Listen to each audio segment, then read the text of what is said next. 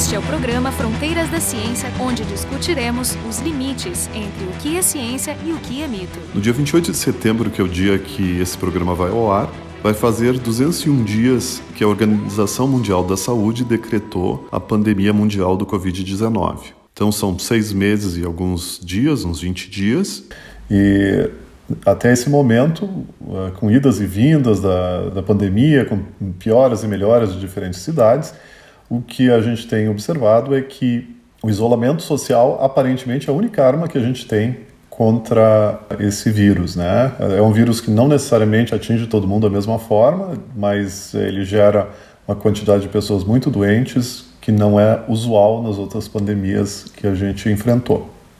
Então, o isolamento social parece a única arma, mas o isolamento social ele é discutido e é criticado e tem uma grande polêmica à volta dele, inclusive uh, críticas que são bastante importantes, né? É, então, o, o tema do programa de hoje é justamente algum desses efeitos colaterais do isolamento social. Como convidados, a gente tem a Maria Paz Hidalgo, ela é psiquiatra, professora da Faculdade de Medicina da URGS, coordenadora do Laboratório de Cronobiologia.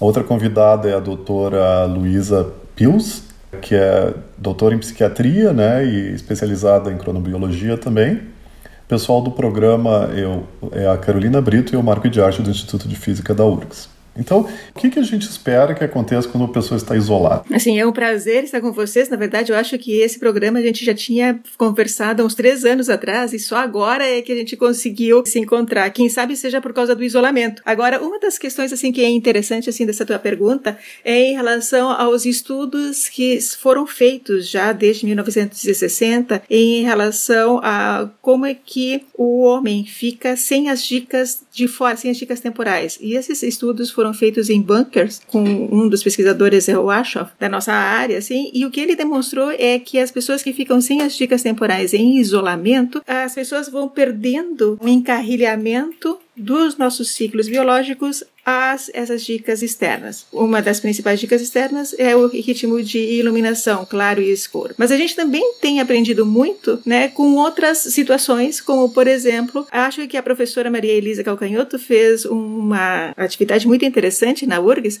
onde ela convidou pesquisadores, né, tanto que trabalham né, nas questões relacionadas a viagens espaciais, quanto a situações como a, a situações da Antártida, e o que o, eles falaram, assim, né, para nós no início da pandemia, até porque isso foi lá no início da pandemia, porque a gente queria entender um pouco melhor como que o que a gente nos esperava, era que as pessoas perdiam completamente essa situação relacionada a rotinas. Então, se esperava, por exemplo, que a gente ficasse um pouco confuso em relação a quando dormir, quando ter apetite. Queria comentar isso contigo, Paz, porque tu falou da dica do sol, né? A primeira coisa que a gente pensa é assim, tá, o sol é suficiente para nos sincronizar, mas ele não é, né? Ele não é. A gente precisa do, das rotinas do dia também para nos sincronizar, porque eu notei que eu comecei a me atrasar na hora de dormir mesmo tendo o sol, né, basicamente fazendo a mesma coisa que ele sempre fez, levantando às seis da manhã e descendo às seis da tarde. E eu acho que tem uma coisa que a gente está aprendendo, apesar de todos nós estarmos sendo atingidos pela pandemia, nem todos somos atingidos da mesma maneira. Tem pessoas que têm menor exposição também à iluminação por causa do tipo de moradia. Então, muitos de nós estamos acostumados a ficar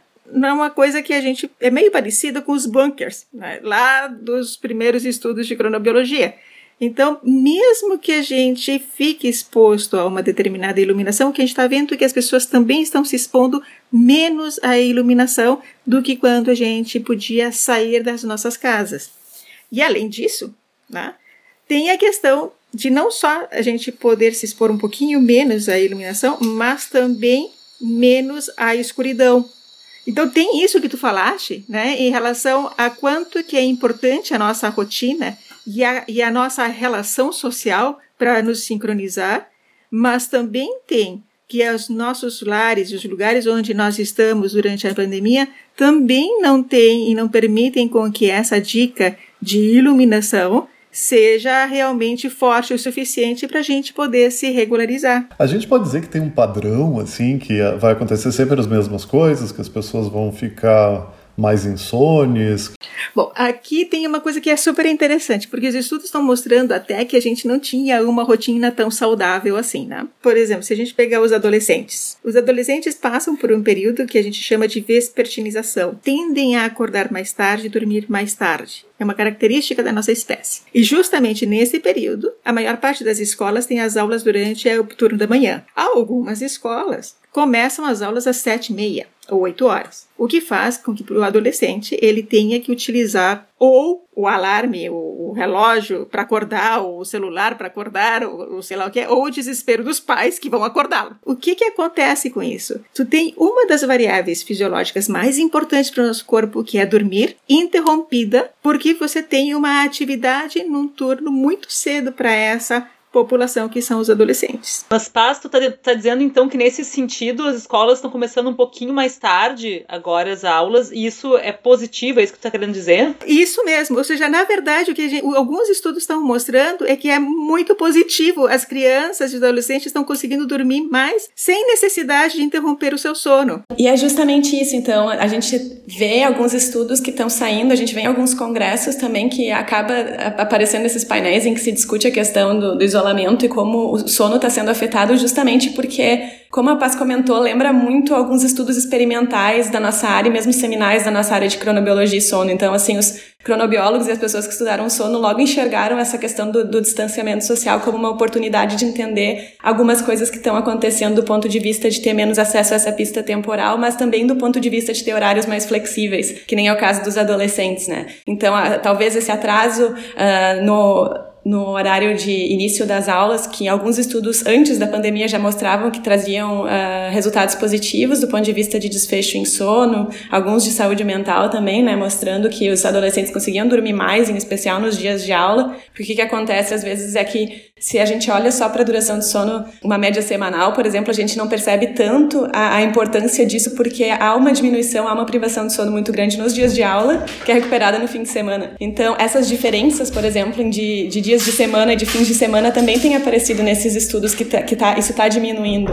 E não só em adolescentes, onde isso é mais óbvio, justamente por essa questão de eles serem mais vespertinos, mas tem alguns estudos que estão saindo e que estão sendo discutidos também nos congressos, mesmo que ainda não foram publicados, que mostram justamente isso, né? Duração de sono em dia de trabalho, se a pessoa tem essa oportunidade de escolher, tem uma maior flexibilidade em quando ela pode começar a trabalhar, a duração de sono aumenta e diminui essa diferença importante não só do ponto de vista de duração de sono, mas também do horário de sono. A regularidade, tu quer dizer, então todos os dias agora está bem mais regular do que antes. Isso, que é uma outra questão que a gente sabe da, né, dos estudos da nossa área já de antes, de, de muito tempo, que é uma questão que, que é benéfica, né? É importante a gente ter uma regularidade, não só a gente dormir o suficiente, como a gente tentar manter horários regulares de sono e de outras atividades nossas. Na verdade, essa pandemia é um grande experimento, né? Esse experimento era impossível de fazer na vida normal, agora algumas coisas sendo testadas, né?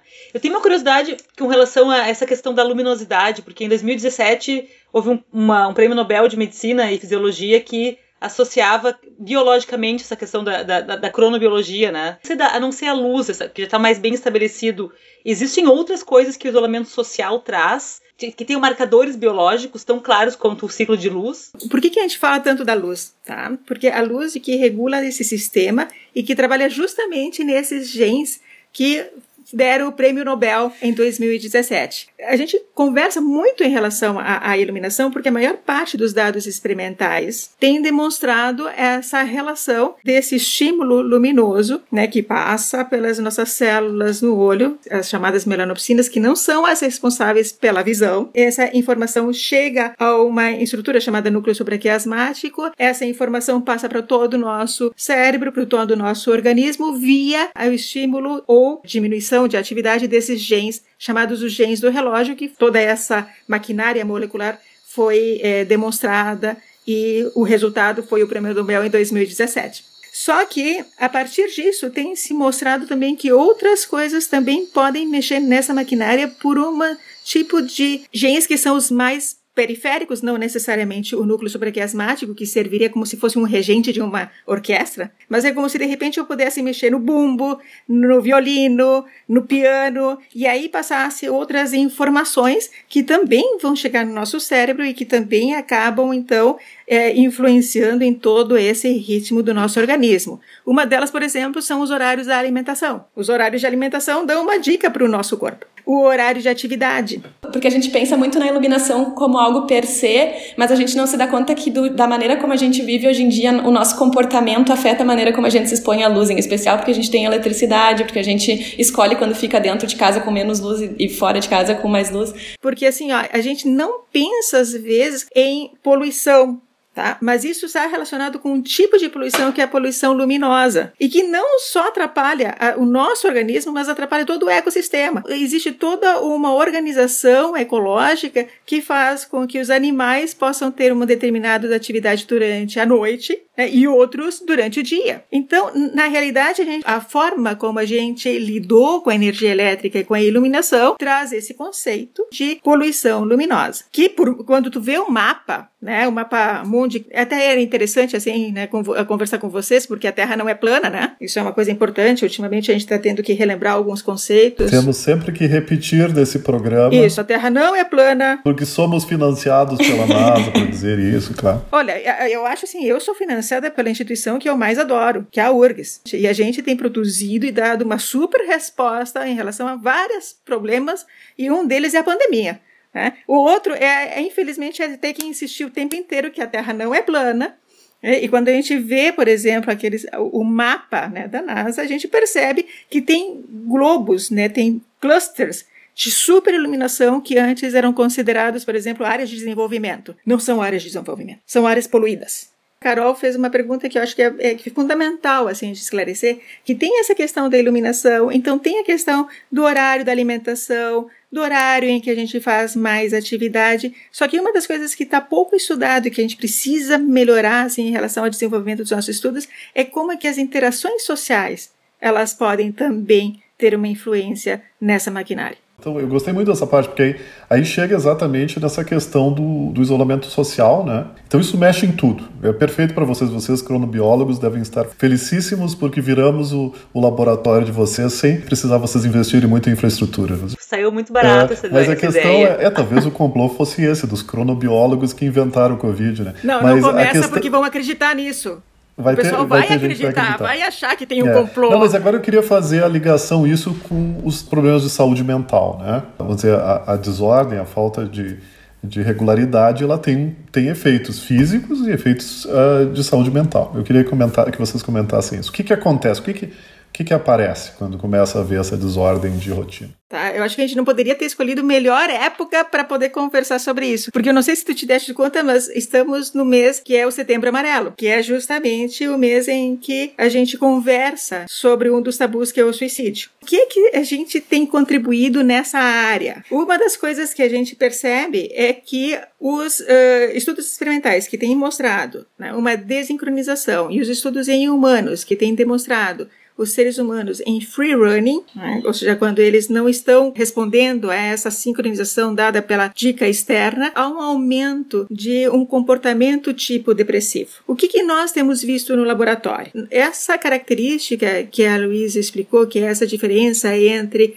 o ponto médio de sono nos dias de semana com os dias livres, né, existe também uma associação com sintomas depressivos. Ou seja, é como se de repente a gente estivesse desgastando a nossa fisiologia de tal forma é, que uma, um dos sintomas disso, que a gente vai denominar assim de cronodisrupção, né? A gente tem várias críticas em relação a esse conceito, mas esse conceito é aquele que está mais relacionado com essa, como se fosse uma falta de azeite nessa engrenagem. Uma das manifestações comportamentais são os sintomas depressivos. Se a gente for pensar, por exemplo, em uma faixa etária que tem maior risco para depressão e que tem um aumento de prevalência em suicídio são os adolescentes.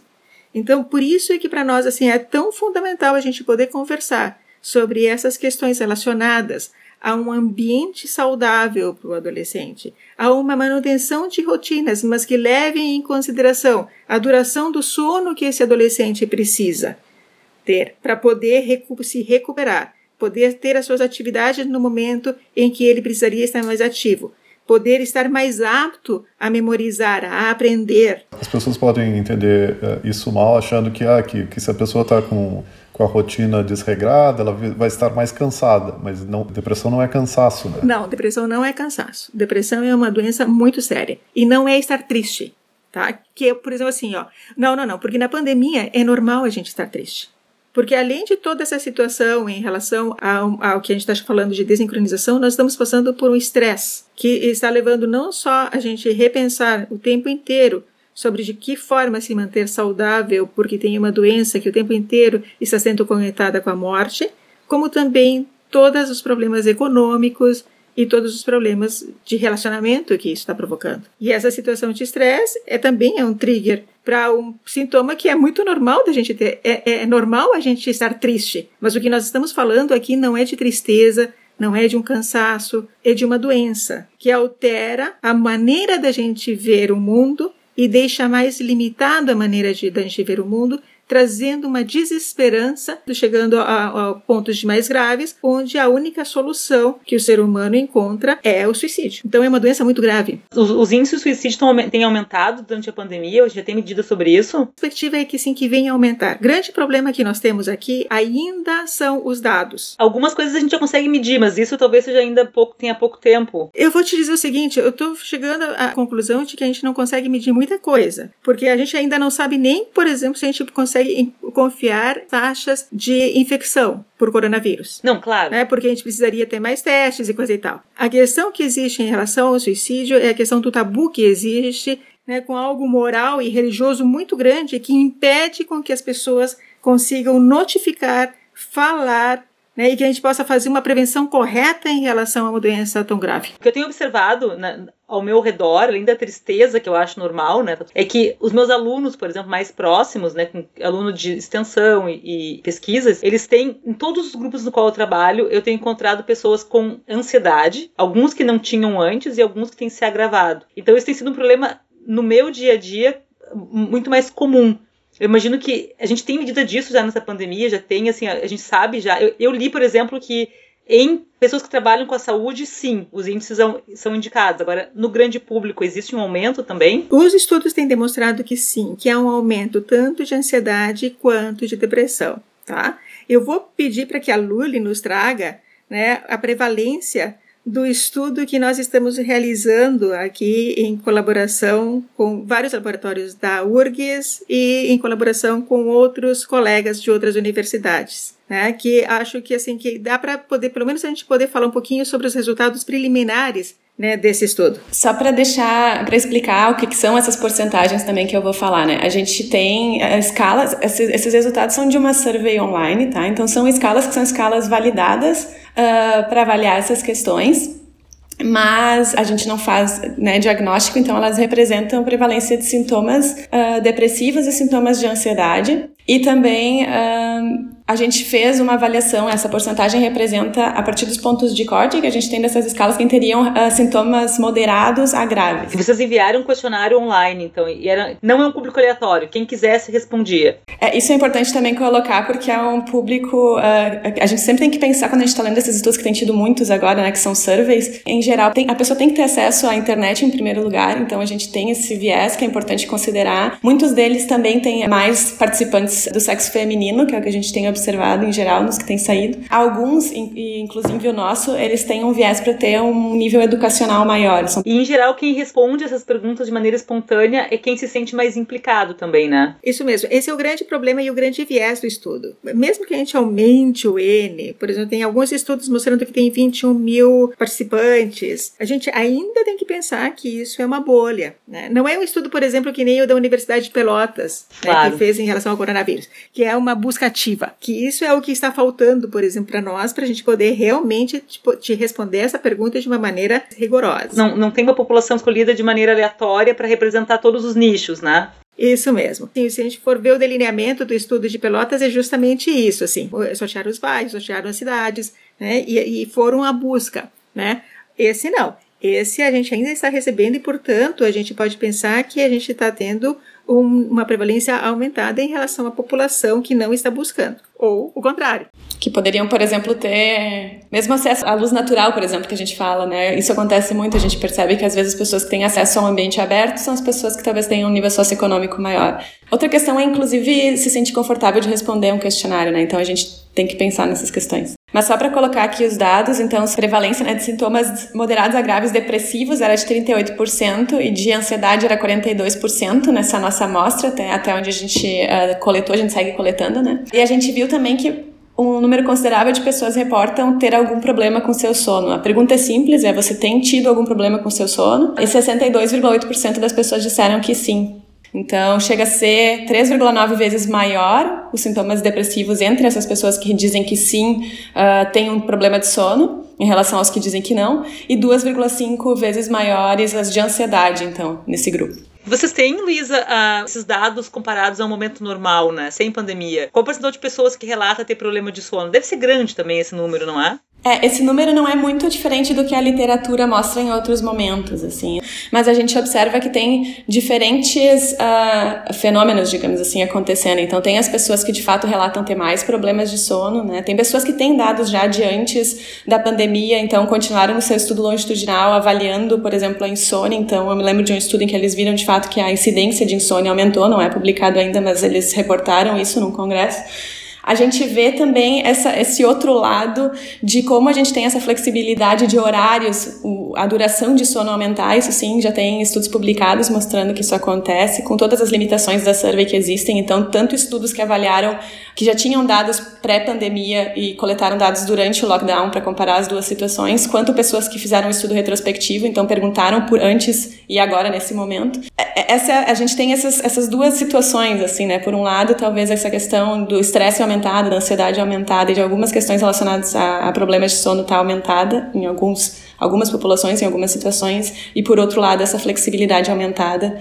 uma espécie de compensação né, de efeitos nessa. Exato. Um efeito que piora a qualidade de sono e outro que melhora, que é o fato, fato de que tu tem menos vínculos de horários, né? Tu acaba podendo dormir mais. Talvez nem só vínculo de horário, por exemplo, tu não tem que te deslocar até o trabalho, então tu ganha esses minutos, né? Que tu teria que de, de deslocar, enfim. Além de, obviamente, a, a, o isolamento social permitir com que pessoas como vocês nos estudem, né? A gente virou cobaia, né? A gente também se estuda nesse processo, né? Justamente por causa da liberdade que a gente ganha, né? E principalmente porque todo mundo em geral é vinculado a um trabalho, e o trabalho tem um horário bem definido, que é socialmente definido, né? Mas em ambiente de o que se chama de home office, né? Ele não precisa necessariamente ser definido. Então a gente pode explorar também o que, que seria o nosso normal. Será que a gente não tinha que ter uma cesta no meio do dia? Por que, que os espanhóis estão errados e os italianos do sul estão errados e a gente está certo, né? O Marco quer justificar que ele está dormindo tarde. eu, não, eu não consigo. Eu não, infelizmente eu não consigo. Mas, mas é uma questão, tu fica pensando, é, isso é uma coisa super interessante, assim, que, que a gente está vendo nesse estudo, né, Marco? Porque tem, primeiro, quando a gente fala de alteração de sono, não assim, é um saco de gatos, né? Um monte de coisa. Então, uma das coisas que a gente está vendo é que Sim, existe uma prevalência aumentada assim, de interrupções durante a noite, que é isso que nos preocupa, que o estresse em algumas pessoas possa ser um trigger para essa alteração de sono em que a pessoa começa a acordar durante a noite. Isso é um sintoma importante, assim. Isso é um alerta. Por outro lado, existem padrões de sono. E, e, essa questão que tu está levantando é fantástica, porque na verdade a gente tem um padrão de sono que foi colocado como sendo o normal, mas que não necessariamente seja o melhor para ti ou para mim. Ou, ou seja, durante esse período assim de, de, desse estudo, a gente tem observado diferentes padrões de sono. A gente tem observado, por exemplo, pessoas que essa diferença, por exemplo, entre dias livres e dias de trabalho diminuiu e ficaram super regulares. Tem outras que entraram em livre curso. Tem outras que ficaram, inclusive, com os mesmos horários que antes. E mesmo pessoas que dizem ter flexibilidade de horário, né? Às vezes tem essa questão também, é quase um pouco essa questão cultural que a gente observa ainda presente. Então, mesmo tendo a possibilidade, por exemplo, alguém mais vespertino, né, de acordar mais tarde, acaba repetindo um padrão que a gente espera de alguém que tem esse horário é fixo, acaba usando o despertador, por exemplo. Uma outra coisa que está bem comum também na mídia é a questão do aumento do uso de álcool, que inclusive a, a Organização Mundial de Saúde teria em algum momento sugerido que os países controlassem a venda de álcool. E vocês têm dados sobre isso, assim, no estudo de vocês, que, que possa correlacionar com essas questões de sono, ou enfim, de... O, o uso de álcool também está sendo levantado, né? Mas eu acho que isso a gente ainda não, não analisou, assim, para poder te dizer é, e te trazer um dado mais... Pra, mas vocês colocaram na pesquisa de vocês, vocês colocaram para depois fazer uma isso, correlação. Isso mesmo. O que a gente pensava lá no início da, da pandemia, lá no dia 17 já de março, era justamente isso. Porque, deixa eu te contar coisa anedótica aqui, né? Porque esse estudo começou porque, na verdade, a gente. Bom, realmente, como o Marco colocou assim, era Estava dado o laboratório, né? Estava ali. E a gente tinha tido várias atividades onde a gente tinha convidado pessoas do exterior, tínhamos tido um congresso, né? É, tínhamos tido contato com pessoas que vinham dos Estados Unidos e de outras regiões do mundo, etc e tal. E eu comecei a sentir sintomas de, de Covid, assim, uma gripona. Eu nunca meço a temperatura, mas como estava essa história, eu medi a temperatura, a temperatura alta. Então era suspeita de Covid e fiquei trancada num quarto. Isso foi a pior coisa que podia acontecer. Eu já estava quase que, que nem uma presidiária, assim, marcando na parede, né, os, os palitinhos, né. O Lully aí foi me dizer assim, pá, assim, realmente essa situação, né, olha como, como é interessante. Genial! Vamos chamar todo mundo! Tá? E levantar hipóteses que poderiam vir a ser testadas durante esse período. E uma delas realmente tem toda a razão, assim, o uso de substância é algo que nos preocupou bastante, até porque as pessoas confundem, né, essa sedação que, a, que algumas substâncias podem trazer com dormir não é dormir, porque o sono é uma coisa muito ativa. Ah, tu diz que apesar do álcool causar sonolência, não é um sono saudável, no caso, ou, enfim, não sei como é que descreveria, não é natural, não sei bem como é que vocês descrevem. A gente diz que altera a arquitetura, né? Altera essa arquitetura, esses ciclos que a gente tem ao longo do sono é diferente se a gente bebe álcool antes. É, isso é parecido com o que se reporta muitas vezes em relação a outros sedativos, né? Remédios que a pessoa diz, não, ele me fez dormir, mas eu acordei cansado. Benzodiazepínicos, por exemplo, né? Diazepam, Lexotan, Rivotril, isso. Ou seja, na verdade são substâncias, né, que é, sedam, mas realmente, assim, atrapalham isso que a Luísa colocou aqui, a arquitetura do sono. A arquitetura do sono significa que a gente tem vários ciclos durante a noite que a gente vai passando por diferentes ativações e diferentes áreas sendo ativadas. Uma das fases do sono, por exemplo, é, tem o mesmo nível de ativação como se a gente tivesse acordado e o nosso corpo paralisado. É algo que é, tem uma fisiologia muito complexa e que essas substâncias atrapalham. Diminuem essa, esse tipo de arquitetura que a gente precisa para poder ficar melhor do outro dia e se sentir relaxado, descansado e pronto para poder é, realizar todos os processamentos cognitivos necessários para a nossa atividade. Eu sei que na pesquisa de vocês tem uma parte da pesquisa que é um feedback sobre como a pessoa deve se portar para ser mais saudável no isolamento e talvez, vamos dizer, combater um pouco de, dessa tendência à desorganização. Né? Eu queria que vocês comentassem se essas coisas funcionam e o que, que a gente devia fazer. Dentro desse período, eh, surgiram vários tipos de recomendações, né? Mas é, o que a gente foi, começou a se dar conta né, é que quando a gente... É, por nós mesmos, assim, tá, mas e agora o que, que eu faço para não perder a noção de dia e de noite, para não perder a noção de tempo? E a gente foi revisar as recomendações. Então, o que a gente percebeu é que as recomendações, inclusive as que a gente achava que poderia ter muita base científica, tem pouca base. Então, por um lado, a gente é, resolveu que a gente iria encaminhar aquilo que a gente tem com o melhor nível de evidência que nós temos, mas também a gente iria. É, era um momento da gente poder testar se essas recomendações realmente eram tão é, benignas assim testando também essas recomendações e tentando encontrar quais seriam os clusters de pessoas que poderiam se beneficiar mais de uma ou de outra, já que era um momento em que a gente também estava se questionando sobre será que a normalidade que nós estamos acostumados né, é tão saudável? E esse, esse estudo está aberto ainda, né? Isso é um estudo que segue em andamento, é online, então é via um link, a pessoa participa, depois ela é convidada a participar mais para frente novamente, né? E é isso, assim, a gente tem coletado desde julho e a gente segue coletando, inclusive, dependendo de como prossegue essa coleta, a gente consegue também ter uma ideia de como essas questões vão mudando, né? Isso, porque é uma mini corte. Vai entrar pelo menos três vezes, com um intervalo de 14 em 14 dias, para a gente poder ver uma evolução. Este é um dos estudos, e o outro estudo é um estudo com actigrafia. A pessoa fica por um período bastante longo utilizando o actígrafo, que é aquele relógio que fica no pulso, onde a gente pode medir atividade, iluminação e temperatura, durante um período já maior, que são uns 45 dias. Mas, Marco, assim, eu já vou aproveitar uma coisa. Eu não sei o que é que acontece na maior parte dos estudos, mas é, isso é, é, é frequente, assim, principalmente em estudos de, de sintomas depressivos, etc. e tal. A maior parte da, da contribuição, e isso a gente agradece muito às mulheres, né? Porque as mulheres participam. Então, assim, a gente chama, por favor, que os homens venham e participem também. A gente precisa desses dados masculinos aí. A gente hoje teve a Maria Paz Hidalgo, que ela é a coordenadora do grupo de cronobiologia do Hospital de Clínicas e da Faculdade de Medicina da URGS. A outra convidada foi a Luísa Piltz, que é biomédica, doutora em psiquiatria e especializada em cronobiologia também. O pessoal do programa, eu, o Marco de Arte e a Carolina Brito, ambos do Instituto de Física da URGS. O programa Fronteiras da Ciência é um projeto do Instituto de Física da URGS.